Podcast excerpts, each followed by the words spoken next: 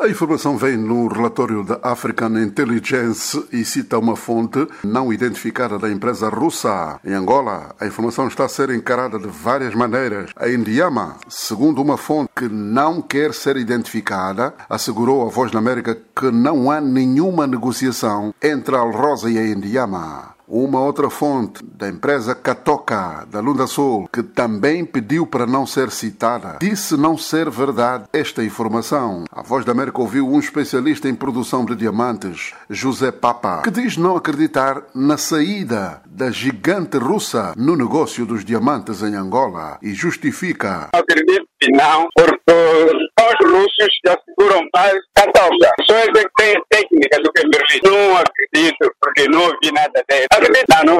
Não vão. Já o Soba Kapembe, da Lunda Sul, diz ter a certeza que os russos da Al Rosa estão à beira de abandonar Catoca.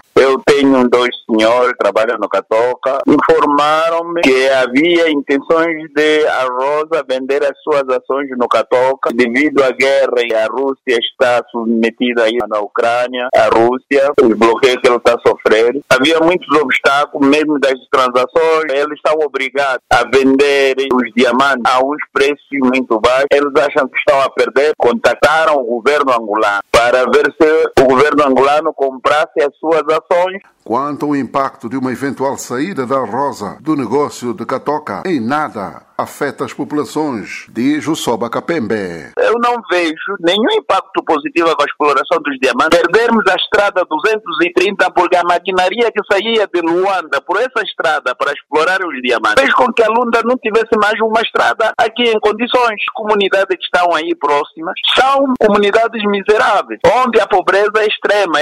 Estando, não estando, e isso não melhora a situação do cidadão Lunda Choco. Da mesma opinião, outro entendido em exploração de diamantes das Lundas, Rufino Chinde. É uma grande empresa. Agora, não há impacto para toda a população. Sair como não sair. Precisamos é do enquadramento da juventude. A gigante russa detém uma participação no Catoca de 41%, os mesmos que tem a Indiama, enquanto a Leviev tem 18%.